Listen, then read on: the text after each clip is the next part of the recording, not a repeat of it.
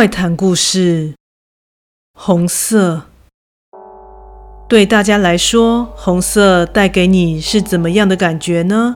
也许你会回答我：热情、炎热、奔放，或是生命力。但这些形容词都不符合我对红色的印象。对我而言，红色只会为我带来恐惧而已。这是发生在几年前在外租屋时所发生的事。因为这一次的经历，让我对红色产生了恐惧。相信你一定相当好奇这背后的原因。现在就让我来告诉你吧。当时的住处是传统分隔式的小套房，基本上和左右邻居算是熟识。但和距离较远的房客相对而言就比较不熟了。事发晚上，我买了晚餐，正准备回到房内享用，在进入了外面大门，正好碰见隔壁房的房客正在电梯前面等待。在我走上前后，我俩便闲聊了起来。你买了什么啊？就楼下的便当啊。你吃过了？嗯，刚吃饱了。对了，最近有在附近看到什么可疑的人吗？邻居突然这么问我。怎么了吗？我问道。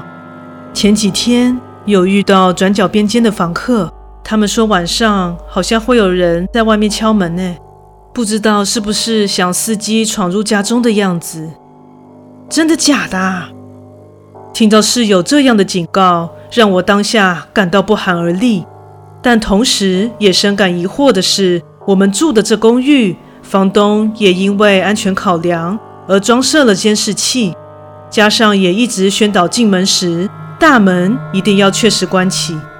不过我想，也许没有人可以记住所有房客的长相吧，所以才让小小有机会闯入也说不定。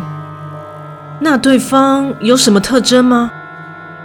那家伙躲藏得很巧妙。好像总是先敲了门后，再用红色的东西遮着猫眼，所以目前都没有人看过他的长相。哎，加上谁敢在敲门后敢开门一探究竟啊？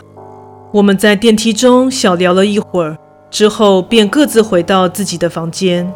我一边吃着饭，边坐在电脑前追剧，看着看着，时间不自觉地流逝，在惊觉已经快要接近晚上十一点半的时候。我才赶紧将快乐的时间告一段落，赶紧去浴室灌洗。当我将头发吹干，正要走出浴室的时候，好像听到了敲门声。当下以为是自己听错了，因此还将耳朵靠近门边，再次确认，发现原来是隔壁传来的。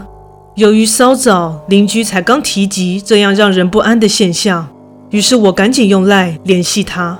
确认现在的状况，他回复我：现在正有人在敲他的门，他感到很害怕。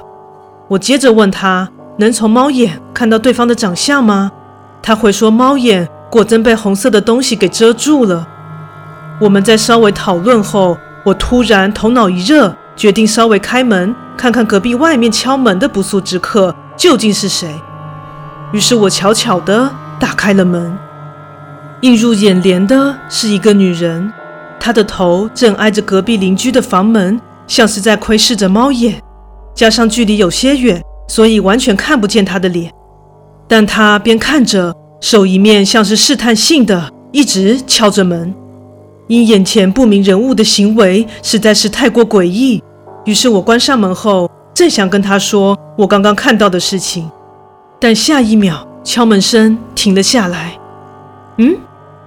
当下正觉得疑惑，现在到底是什么状况呢？于是，在好奇心的驱使下，我再次小心翼翼地开门查看，结果发现那女人正看向这里，而我马上意会到，为什么从猫眼看出去是一片红色的呢？那是因为女人的两只眼睛皆是一片血红。我差点吓得叫出声来，赶紧把门给关上。接着，最糟糕的情况发生了，我的门此时响起了敲击声。我全身发凉，颤抖的看向猫眼，只看见了一片血红。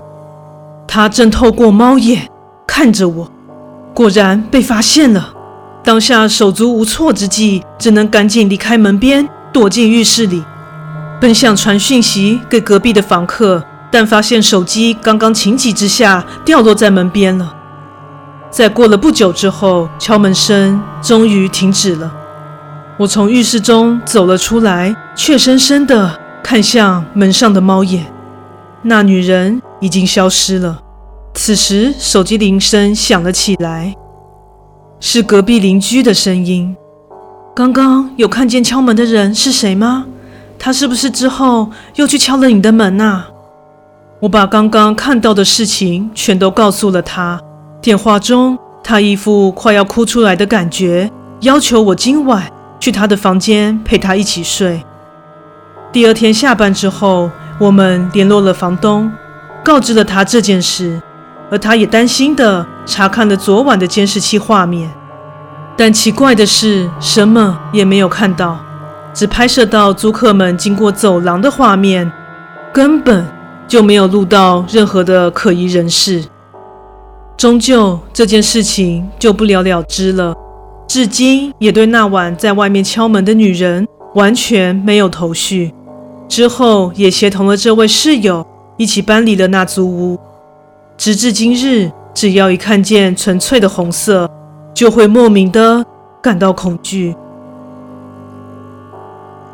故事说完喽，感谢你的收听，诚挚欢迎订阅我的频道。若身边也有喜欢恐怖灵异故事的朋友，也欢迎将本频道推荐给他们哦。另外，本人在 YouTube 上有频道，在 Facebook 上有粉丝专业，也欢迎至这两个地方帮我订阅及追踪哦。那我们下次再见。